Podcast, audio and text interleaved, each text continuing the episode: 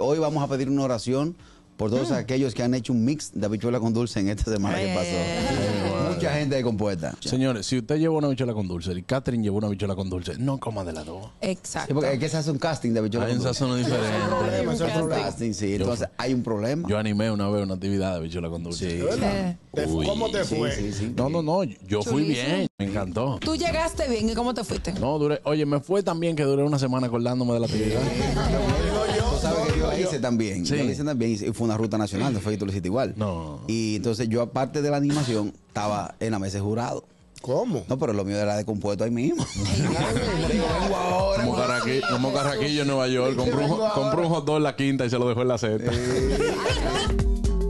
El gusto, el gusto de las doce.